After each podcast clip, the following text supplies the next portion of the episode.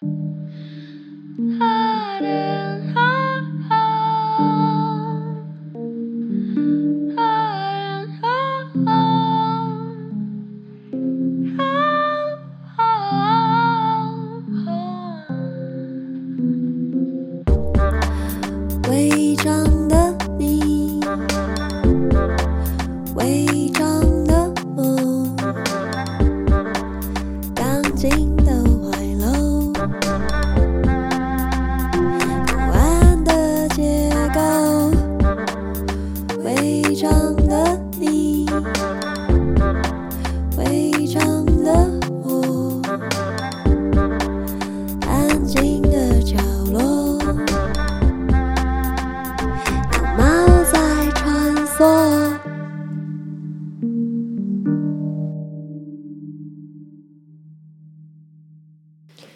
家好，欢迎收听《违章女神拉拉链》，我是主持人美女作家李平瑶。我们这次再次请到了全新的两位伙伴，然后有一个是我们刚刚大家已经比较熟悉的玉莲，还有一位是易容，请两位自我介绍一下。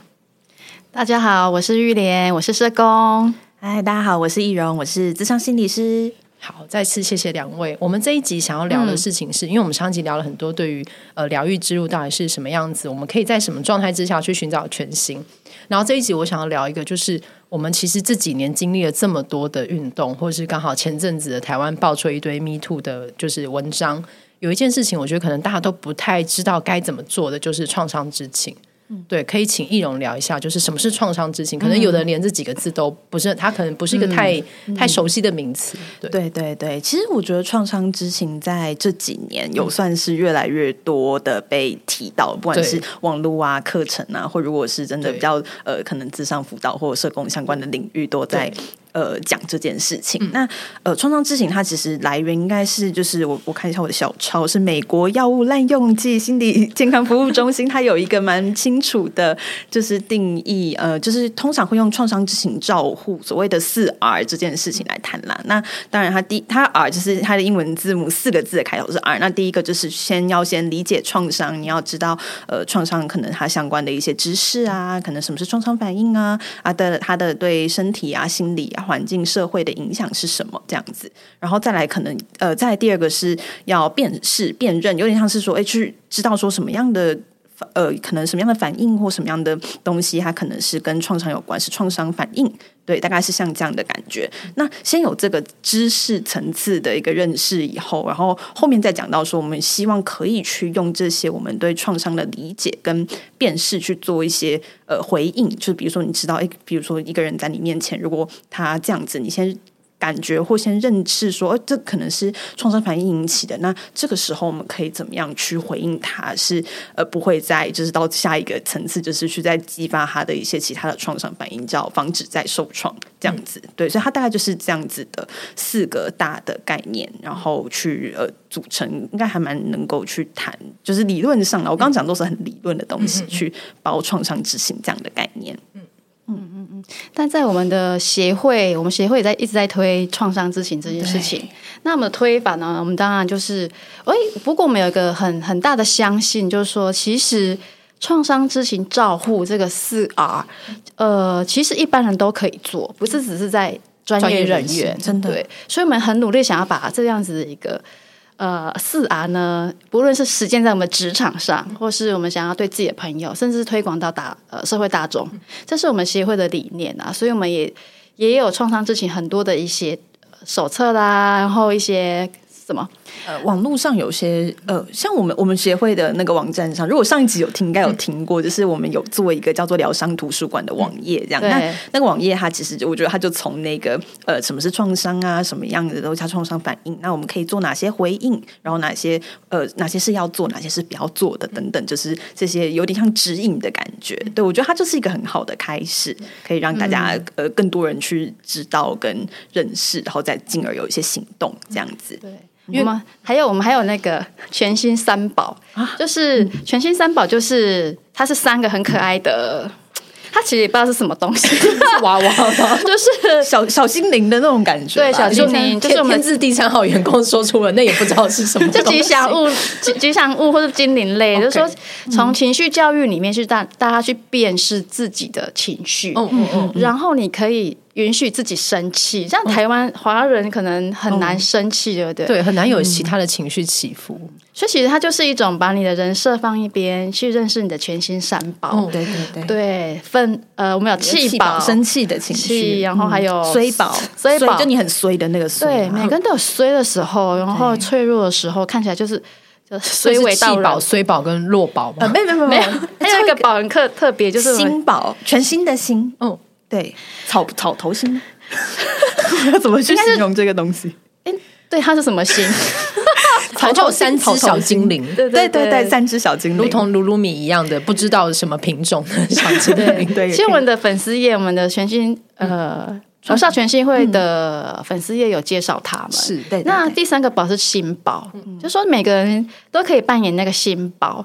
然后你也可以是新宝这样子去对去接应别人，然后你是温暖的，像枕头一样，然后像像海绵一样，或是像一个被子一样，可以温暖气宝，也可以也可以接应衰宝。嗯、所以我们是希望这个社会可以有一个新宝的出现，这样子，嗯、对，就是比较温暖的。这是一个我们自己的一个愿景呢，对愿景的，所以它它有一系列的产品这样子，对，这是一个我们推广的推广的部分嘛。嗯。可这有一件事很特别，是我觉得可能大家成为一个社会人之后，嗯，都会被讲的事情是你要情绪管理。啊，哦、对，所以生气是一件可以被鼓励的事情吗？为什么？可以生气吗？嗯，其实我觉得好好问题，就是其实我们为什么会推气保，是因为我们不，我们常常是压抑的，嗯，对，那压压抑久了，你你你不见得你的气是会消的，那你要怎么去处理你的原本的生气的事情？嗯。对，可能就会丢东西，可能就骂人。可是你是骂别的事情，嗯、就说其实压抑这个本身其实是对人的是长期下来是不健康的嘛。嗯、所以我们还是要判断情境。对，所以讲气保是说每个人都可以跟自己核对。对，你不见得要喷出去，可是你可以去允许自己有这一感，有这样的感觉，去辨识它，然后理解它的来源，这样子。嗯嗯，对啊，对，我觉得可以补充一下，就是因为其实每一个情绪的出现都有它的原因。像我们会气饱会出现，还会我们会生气，就是因为真的有发生什么事，可能比如说踩到我们的线，或者是让我们觉得它是有个力，有一种力量的情绪。然后可能衰饱，你会觉得很悲伤、难过的时候，一定是有有一些什么样的线索或原因让你有那样的感觉。可是有的时候，因为可能就像刚刚小光说的那种，我们变成社会人以后啊，可能我们比如说我们就不能在呃。现在，比如说我们在录 podcast，我就不可能我生气的时候就啪东西就摔出去。你可以告诉我，如果我冒犯到你，没有没有没有，你可以好好说。哦，哎，对，可是这也是一个对，就是那个生气，我们可能都不会说出来。对，或者是啊，就是啊，我们就过去，然后反正可能出去以后就不一定会再见面，或者是很衰。如果有时候就说哦，我最近怎么不睡？我妈可能就会说不能说自己衰哦，嗯嗯嗯，对，会一直衰下去，这样对对，会不要叹气哦。对，长辈都说不行哦，会越来越衰。真的，就是这些情绪的本身，就其实我们我们不喜欢，或者是我们呃别人感觉到会有反应的，其实是那个情绪的呃带出来的某种行为，或其实是我们旁边的人看到呃我对面这个人，我有一个什么样的情绪，我自己会觉得不舒服。可是我们自己觉得不舒服的时候，有时候我们自己都不知道，所以我们会把它感。呃，解读成说哦，是对方那个情绪是不对的，所以好像我们就会被这样教育说，你不可以生气，你不可以觉得很衰很难过，越讲越好，就是那种负面所谓的负面情绪，就负面要括号起来，这样子是被很常在我们的文化里面是被压抑的。但其实情绪本身没有错啊，就是情绪本身的出现，它都有它的功能，而且它是超本能的。我们从婴儿时期开始，我们小宝宝第一个出现，如果小宝一个宝宝出现，然后他不会哭，他肚子饿的时候，他不会觉得很愤怒或觉得很悲伤。他不会这样哭泣，他他是会死掉的耶。对，因为其实他没有求助的方式，对，他没有发出那个情绪讯号的时候，是不会有大人或别人知道他发生了什么事来帮忙他的。对，所以就是呃，回到这件事情，不可以生气嘛？可以生气啊，甚至我们要感觉到自己的生气。可是。呃，在我们要感觉到之前，其实我们要先接受说这个东西是没有错的。就是我们像全新刚把它变成可爱的三宝，嗯、感觉这比较亲近嘛。就是呃，这个好像不是一个可怕的事情，对，它是我们存在在我们每个人的心中。那可是它需要被我们好好认识。然后，当然我们在认识它以后，我们可以去节选在不同的情境里面，我们要怎么样去表达我们的情绪？对，是可能不会伤害到自己，也不会伤害到别人的。就是你可以辨认并且理解，然后要怎么反应是后面的事情。但是你至少要先认得我此刻不开心了，我此刻觉得不顺畅，对，而不是把这个感觉全部都盖掉，这样子。对对对对，对，这好像是我觉得可能这可能，全台湾都需要学习这件事情，全世界，全世界，对，所以我们都在推广这些，对，所以呃，我们呃。为什么要认识情绪这件事情？就回到刚才小光讲的回应这件事情。也许在以前不那么认识他，或说是很害怕他的时候，我们就一直忍耐着不认识他。可是我们获得的回应，往往也都不会是我们要的。嗯，比如说明明只是想要被爱，可是我总是只嫌弃人家。嗯，对。那你获得的回应一定又是被骂，你每次都这样。嗯，然后离你想要的、你想要的、渴望被爱、被照顾、被看见，就好远。这样。嗯可是你可以去认识自己的愤怒原因，是因为你只是想要被爱、被了解、被看见。哇，那我就知道我要怎么样去表达。那于是我可以回应自己的情绪。那其实我对我对应的对象，他也可以给我一个比较比较相对应的回馈。就是我真的想要收到这个回应，我表达出去，我是有接到球的这样，嗯、所以我才能够把球丢回来给你。这样子的感觉，嗯嗯嗯、而且像是创伤之情这件事，我觉得可能加上就是可能很多时候你在跟别人说你受到了某些伤害，例如说可能我们前面聊到，可能哦有时候你被性骚扰了，然后你可能在求学时期你跟老师讲，或是你回家跟家长讲，那个时候得到的回应是哦你你你想太多，你乱讲。对，就是我觉得他也其实也不是真的是恶意，有时候是好像借由否认这件事情，这件事仿佛可以不存在一样的去面对这这个，但其实没有在面对，嗯、所以他这个伤害就一直被埋藏起来嘛。对对，那一般来说，就是如果我们听到了有人告诉我们的关于他受伤的事情，嗯、那作为一个我们其实所有的教育都没有教我们如何面对情感，嗯，对，那对对，那我们该如何回应呢？嗯。其实我觉得听的人，或说有人告诉你这些事情的时候，嗯、我觉得就是一个陪伴者的。我觉得陪伴者的功课是要做的。嗯，对。所以我们讲的是，其实你也需要自我调节。嗯、对，就说其实我在想，嗯，你你常常会听到别人讲他自己的经验，譬如说，可能听到一个车祸事故，他我或者说多多年前他也是九二一的一个家属，或是他他在九二一遇到了什么事情。嗯。哎，这都是有重量的。然后你是一个聆听者的时候，其实你你都可以仿佛听到他正在一个重新经历中。我们创我们讲创伤反应的经验重现或痛苦重现，你几乎可以完全完全看到这一些的时候，其实你自己内在也会有一些晃动。然后你在想，我我要怎么办？跟呃，甚至如果你有类似的经验的时候，你甚至也会跟着。经验重现，那这个时候你要怎么办？嘿，其实大家应该多多少少都都有这样的聆听的经验，这样。所以，如果要谈陪伴者或是听的人要做哪些的回应的话，如果是要好的回应的话，应该是要我我们我我自己这觉得要先做好自己的一个调节。嗯，对，所以自我调节就是说，其实你会知道。自己的现在现在怎么了？然后你你其实，譬如说，你听到你的好朋友发生这个事情，然后呃，行为人甚至是你也认识的时候，嗯、你的那个内在的晃动跟不相信更多。嗯、可是如果我们很本能的那个感觉就出去的时候，嗯、我我觉得有可能会有一个伤害，你可能会很多的担心，于是你有时候会反而会卡在一个哦，我现在到底要说什么这样子？嗯、对对，所以可可能是先去辨识自己听的感觉是什么。嗯对，包含自己身体反应跟自己的感情感觉在哪里的时候，帮助自己先先冷静下来。我觉得这是第一步啦。嗯，因为我之前听到，可能有朋友告诉我，他就是很小的时候遇到骚扰的事情，或是他求学事情遇到骚扰，就这一波 Me Too，可能听到，我真的觉得我自己起了杀意，耶，是我没有办法控制，我真的起了杀意。嗯，对，尤其可能那个。行为人又是我可能工作中会遇到的，嗯嗯知名前辈之后，真的是起了杀意。会对我当然理智上知道我不会怎么样，但是我就是那个愤怒感很难消除。嗯，我想说，我光是听到，我光是是一个倾听者，我不是当事者，我都气成这样了。嗯。对。对，所以我还要再找一个人陪伴我吗？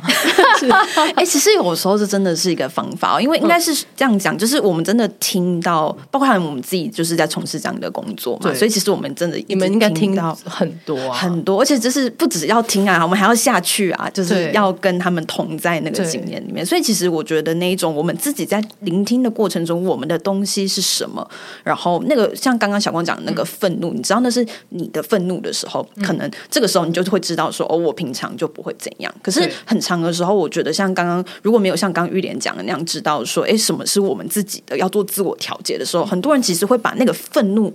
跟对方的需求，对，就混混在一起的。就是我其实是我在生气，我听到你的遭遇，我觉得很愤怒，我很替你难过，嗯、然后我也很不能相信为什么这个世界上会发生这样子的事情。嗯、可是我把这个愤怒，好，因为我我的很愤怒，可是我不知道是我的时候，我就误以为，所以你可能希望我帮你做点什么，比如说我就要说，那你现在赶快去，就是呃，我因为我听过有当事人可能说别人就会说，那你现在要不要去申诉？嗯、你们要赶快去怎么？样？怎么样？怎么样？报警？你不能够就是这样子忍气吞声。你要怎么样？怎么样做？要为自己的权益发声？嗯、可能就会有很多，其实是我们自己的愤怒这样的。然后你希望对方行动，对，但他可能还不想动。对对对，重点就是那其实不是他的需求，是你的需求。嗯对，可是那个可能就混淆在一起的时候，反而会造成所谓的就是呃，当事人可能会觉得。二度伤害啊，或者是一些，其实这不是我想要，但我就被推向另一个位置去做一些事情，这样子。嗯、对对对，就像前面前阵子这一波活动，其实好像我觉得没有人可以要求某一个人说出来。对。他要有自己的心理的经历，他自己决定这件事情，而不是被推着说他要出来出面谈这一切。嗯嗯嗯，对，所以这个也是要一个分，也是需要他个人做一个区区别嘛，他要自己去辨认他自到底是不是他的情绪嘛。对对对对，然后辨认出来以后，像如果是我知道说，哎，比如说我在陪一个人，我知道我自己的情绪受到影响了，但我知道。我当然不可能叫当事人要承接我现在这些情绪啊，对，所以就是两个人这样打来打去也不是办法，就是一个互相，其实还蛮常见的啦。你说，就彼此都很情绪界限很弱的时候，两个就会变成是搅在一起的，就好像一直在对打，往内互打。对，家人或伴侣尤其常见啦，这种尤其又是一个一个小团体里面，他们只有他们自己知道的事情的时候，嗯，那需要一个破口嘛，让这个情绪有个地方往某个地方移动，或是让它宣泄。嗯，我觉得移动跟宣泄都是方式，这主要是你自己的那个情绪你要怎么摆放。因为有些人他是可以，呃，比如说像我自己的习惯，我可能还蛮习惯去自我消化的。嗯、那可是自我消化，当然我可能比如说我就会呃出去走一走啊，嗯、或我可能就看一些影片啊，然后哭一哭啊，嗯、听音乐啊等等，就是用一些方式去做自我的调节。这样，嗯、那有些人会很需要跟别人讲。就是那可能就是变成说，哎、欸，也许你要再找一个，就比如说去心理咨商啊，或者是说去呃找一些信任的朋友。所有的咨商师都会一直 去咨商的原因。你说我我们自己也对啊，我觉得其实有时候我们自己也还蛮需要的。很多咨商师他们每周的咨商时间比一般人还多很多。但真的就是，我觉得他他就表示着说，为什么为什么心理是自己都要去做咨商，就是因为我们。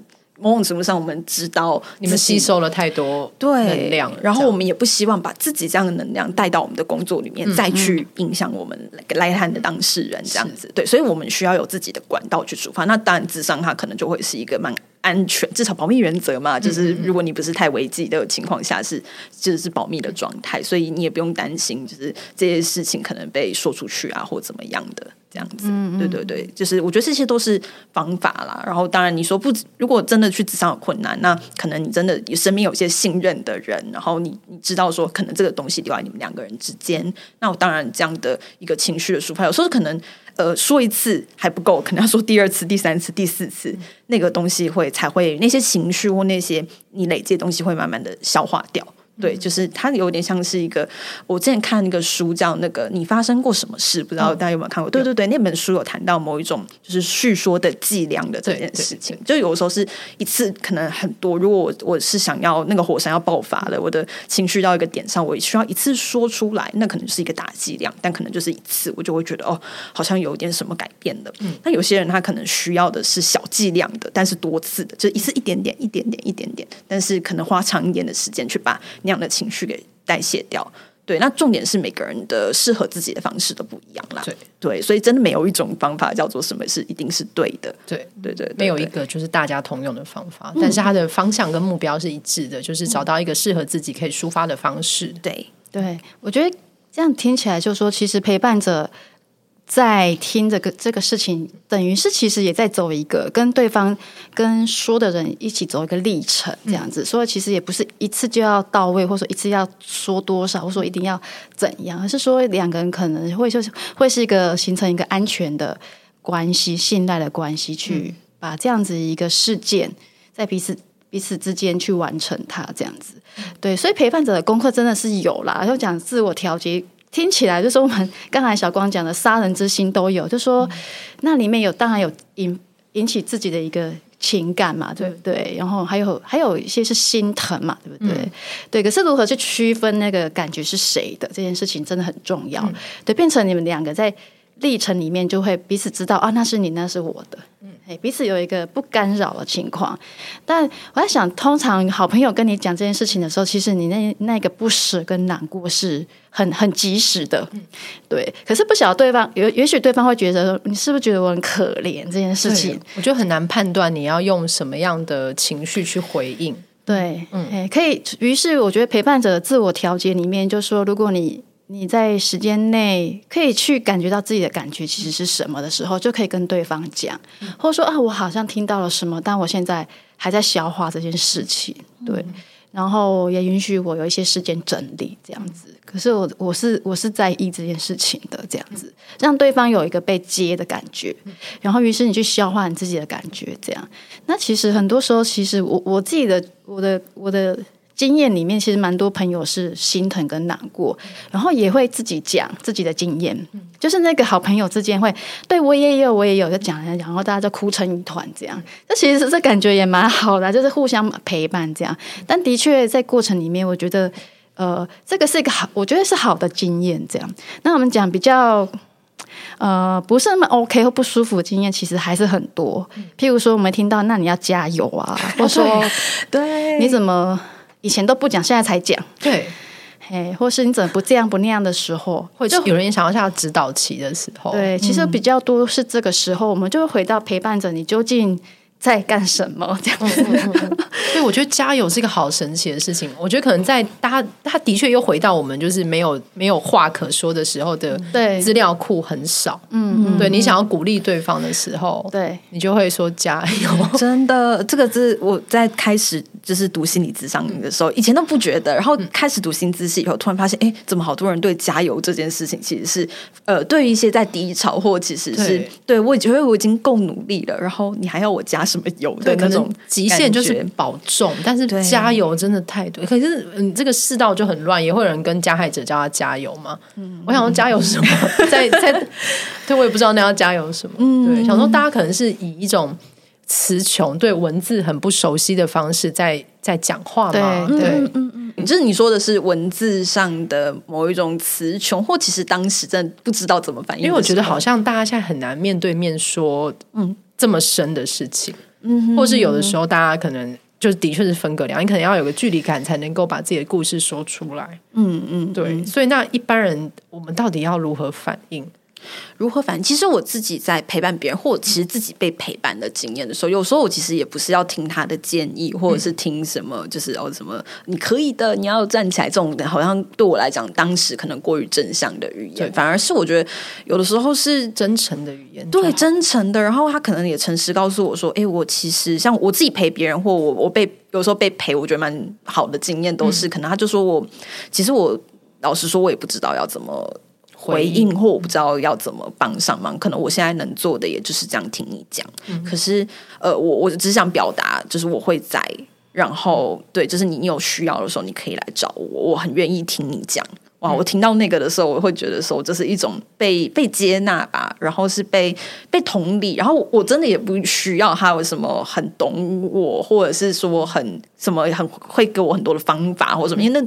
在那当下，其实不是我需要的。我觉得可能那个时候，我就只是呃想要找个人讲，因为那个心情是很需要一个出口的。然后我我听到有人是愿意在那边的时候，我觉得其实讲有的时候就够了。嗯，对，甚至有时候，因为我我是心理师嘛，然后你知道有时候职业病在朋友间会不小心跑出来这样子，然后朋友还会呛我说：“徐总，等下你听，就是我现在比较心理师那个东西，嗯、就是在旁边听，然后就是。”跟我讲一些，就是一起骂他，我什么都可以。嗯、对，就是有时候那个情境，其实呃不是怎么样叫做正确的回应，但我觉得重点是你人在，然后你你跟他一起的那个感觉，嗯、有时候这样就够了。心理师跟社工师是不是很难下班呢、啊？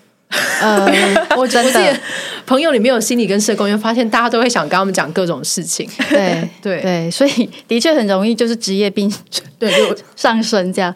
但就是其实要练习，这我们我们自己要练习的。你们怎么样切的？就是我们会知道这个是朋友啊，嗯，对。然后你说走出你们的那个，走出全心，就告诉自己说我下班了。嗯，很有意识的。如果只是飘的话，那 只要是遇到正经事啦，像这样子要告诉你，其实也都会知道哦，要认真一点。然后我现在，我现在是他的朋友，还是他的？我是他的谁？对，他不是你的个案，这样子。对，然后真的是要区分。我觉得，呃，我们大量的练习就是要有界限，要有要区分。嗯嗯嗯。但我想我们。要怎么样陪伴者要做什么？我觉得很难说什么是正，像易容讲什么是正确，或者应该要做什么。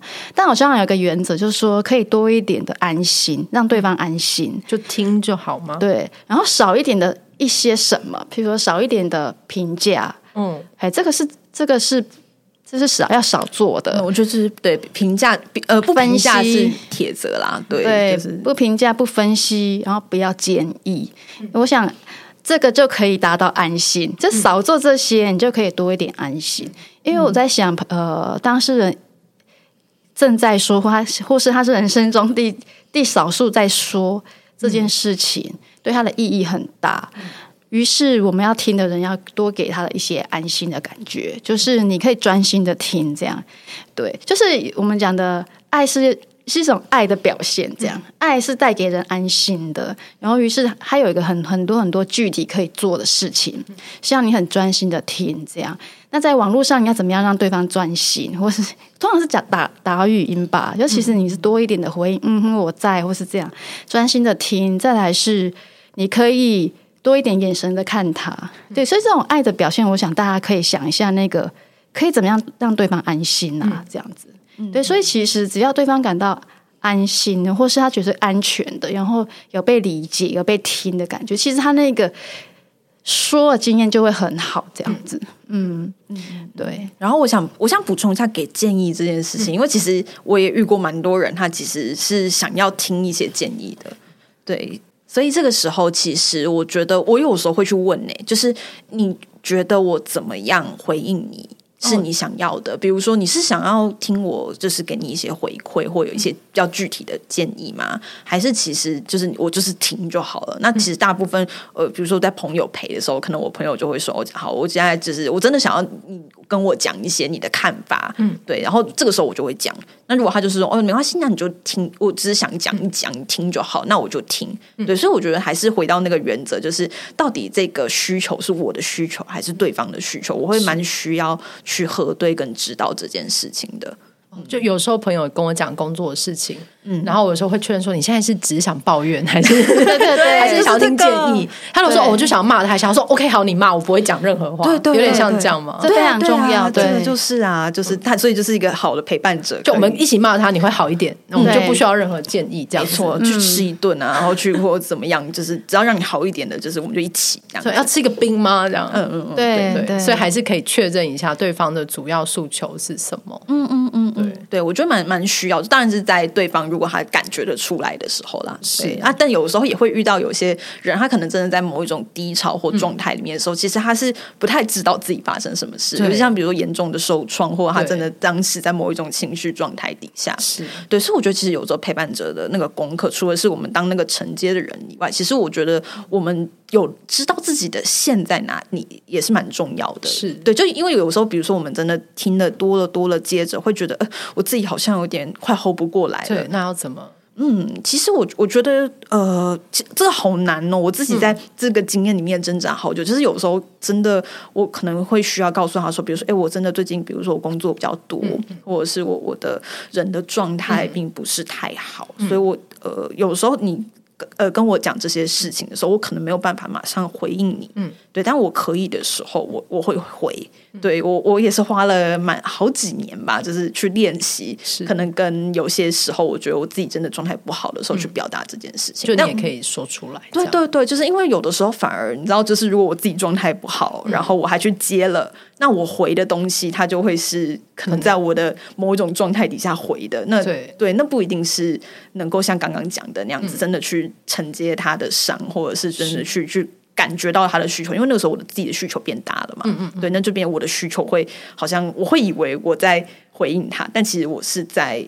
就是服务我的自己的需求，因为你自己都还没有处理好。对，所以这很像那个坐飞机的时候，他们会广播，就如果有意外事故发生，你还是要先把自己的安全带系好，你先用自己的氧气罩，你才有办法去救别人。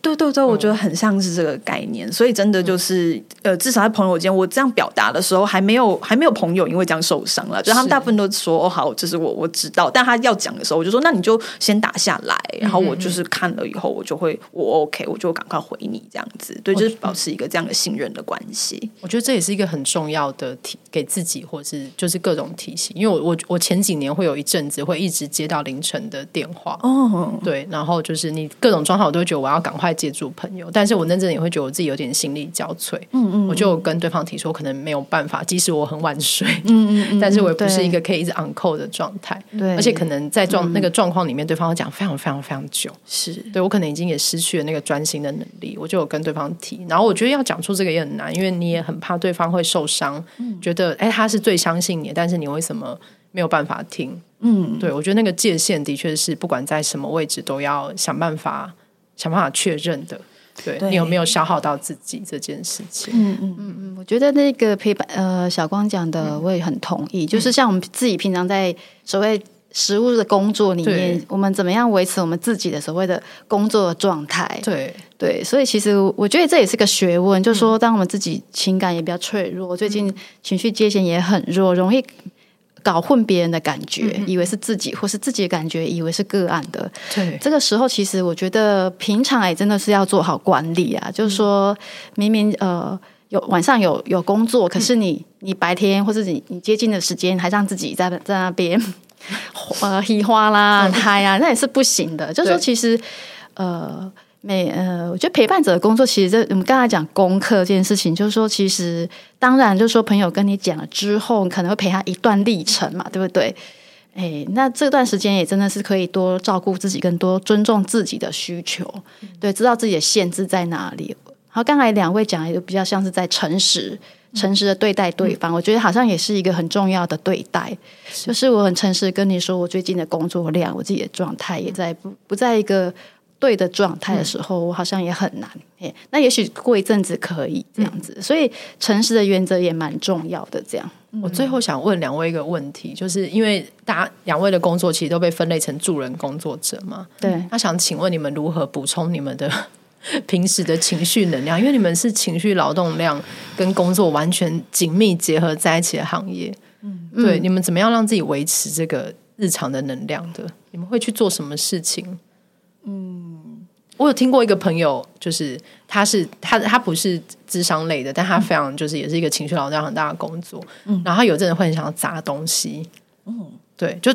台北的确有这种店，是你可以付钱进去砸的，好，我觉得蛮好的。那你可以告诉我那间店什么加钱，然后你可以砸电脑荧幕那一种。这个他之前非常想去，我不知道他后来去了没。就很具象，化很具象。他想要，他可以帮你布这个办公室空间，让你砸爆，然后多砸一个东西加五百这一种。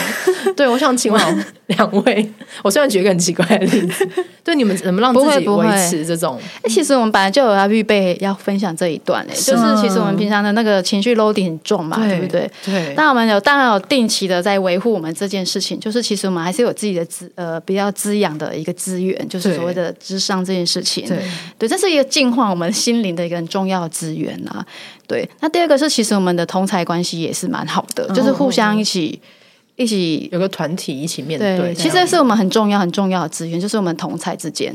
嗯，对，因为我觉得那就是一个呃。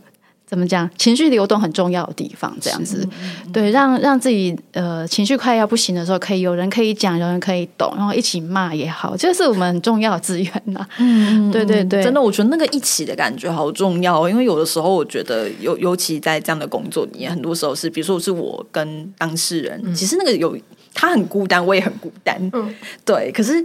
呃，回到我觉得在全新就是我们回到团队里面，然后可能我可能一出来，大家就 看到徐勇今天状况好像有点不太好，他们就会稍微来关心我一下，对，然后那种就是啊，我我不管是说我好，我我让给我自己一点空间，或我真的想说些什么，然后他们也都是可以接应的，对，我觉得这个是一个蛮重要的资源，就是在我们能够持续的一直去接这样高强度的动作，我觉得也回应到前面我们在讲创伤之情嘛，其实我觉得我们团队就是一个在我我们本身除了我们的工作里面，我们在我们自己的伙伴相处之间，我们也在落实这件事情。对，就是去知道说，哦，每个人都在不同的状态里面，然后这个状态它是呃，它可能是什么样子的原因吗？或者是说，它其实呃，你现在在这里，但是会过去，你会到一个下一个状态里面。那我们可以在这个时候，大家可以一起怎么样去承接？这不是你一个人的事情。嗯、我觉得我在这个样的工作里面去，当我能够听到我的伙伴跟我这样讲的时候，都是会让我觉得，哦、好，那我现在可以软烂一下，因为我的、嗯、我软烂的时候，我的旁边后面还是有都会有后盾。那那我软烂好。我休息够了，我可以再起来。那下一个，如果旁边的伙伴他有什么状况的时候，那我也很很希望自己可以做点什么。对，那我就我就有力量去在，就是我觉得是一个彼此支撑的状态，可以接住更多东西，就像一个网。对，就是一个人接的有限，但是当我们的手变成织编织成一张网的时候，其实我们是可以接住更多东西的。嗯嗯。对，我一直想到就是创伤之情这个概念，我就想到之前那个瑞林布朗他在研究脆弱的时候，他那时候讲一个故事，就是关于同理心，很像是你的朋友掉进一个洞里面，嗯，你不是在上面的动员对他喊说你还好吗？不是这个距离，而是你有时候只是爬下去陪他坐一阵子，嗯嗯，对，你不一定要那么急着把他从洞里捞上来，对对对，所以我们要练习，可能就是这个坐一阵子对的陪伴，真的对，对我我这边你。小光这样讲，其实我这边也一直在想，有个呐喊，就是讲依附创伤这件事情。嗯、就说其实我们蛮多的呃个案，在早期发生这件事情的时候，在在这样子一个历程里面，加上他早年的创伤不是只有这个这一个的时候，嗯、他是要怎么样去面对他的环境，包括他的父母，是对，然后照顾他的人。好，甚至是师长这些，所以其实是不断不断在人人的关系里面感到受伤的，然后感到失望的这件事情，也也都是意意味着他他曾经遇到的回应这件事情上面，他是有挫折的，是。对，所以这也是为什么我们觉得陪伴者的功课很重要，就是说这又是一个呃所谓的我们的个案再一次的，他要经历一个可能会遇到相同的失望，或也许。会也许会有一个什么样的一个心情，嗯、就是他又要再冒险一次。是，于是呃，他是带，他可能是抱着这样的心情，或他再也撑不住，他要再讲一次的时候，嗯、所以我们可以怎么样给他的回应这件事情上面？当然，对助人者来说，这个是一个很重要的回应。嗯、但旁边的人究竟可以做什么？这样子，所以这也是为什么觉得嗯，回应这件事情很重要原因，就是如何让呃所谓的个案或是当事人可以觉得是安全跟安心的。嗯嗯，而这个事情，我觉得基本上，我觉得每个人可以多想一想，你想要怎么样被对待。嗯嗯。你一定也有觉得很挫折跟很很感感到极尴尬的时候，可是却有人是不评价的，然后很接纳你的时候，这个就是一个很安心的感觉。这完全不用言语，而是一个坚定的、安全的、不评价的眼神跟回应。对，我想当朋友这件事情应该是相对好做一点。嗯，可是如果你是。呃，当事人的姐妹啦、手足啦，哦，或是甚至是父母，你听到这样子一个有人跟孩子或者家人跟你揭露这件事情的时候，我想那个心情又相当的不一样。这样子会会会觉得我怎么没有发现？嗯嗯，早期会很多自责，这样会很多自责跟哇，我我怎么都不知道，或是嗯，不是讲过了吗？还要隔了那么久还要讲？嗯嗯。对，好像会有这样子一个，在家里面的情况会更复杂，这样，所以的确听的听的人相对朋友会简单，可是家人或是呃家人这一块就会的确比较复杂，这样对，对，所以这也会是一个嗯，如果 基于一个理解创伤的那个背景下，哎，想要理解创伤可以看上一集这样。子，对，可以去听上一集，对，然后一样，请大家可以搜寻全新。对，或是你那个地区的，就是其他的中心这样。对，所以其实现在的我们讲的手足啊，或是伴侣，嗯、或是呃父母，也都有资源呢。像性创伤复原中心都可以服务重要他人这样子。对，对，因为其实重要他人真的也好困惑，跟他有好多情绪，以及他也好想帮忙。所以，其实现在大家可以练习去寻找资源，然后勇敢的去求助，说出你的困扰。对对。嗯，不要把这个东西都闷在自己的心里。对，这样子，与其对家人说你，我希望你快点走出来，还不如我们一起，对，一起寻求一些帮助。对，其实是你，你，你也可以寻求帮助。然后在这个疗愈的上面，其实我觉得家人也是一起受伤，嗯，他的伤也是有的，嗯，他也是会有自己的历程，所以这其实也是一个一起疗伤的一个机会啦。对。对，所以呃，说听的人真的有可能就会分好好几种族群，然后要讨论的议题不一样，然后只是觉得嗯，好像有一个机会是可以对家人喊话一下这样子，对，这也是一个一起练习的过程，嗯嗯，对。然后今天非常谢谢，就是玉莲跟易容来。我们这里上节目，跟我们聊一下这个创伤之情跟它的整个过程。嗯、对，那一样我们会把就是全新的就是网站跟更多资讯放在我们的节目栏位。嗯、对，然后再次谢谢两位，谢谢谢谢，我超女生拉蕾，我们下次见，拜拜。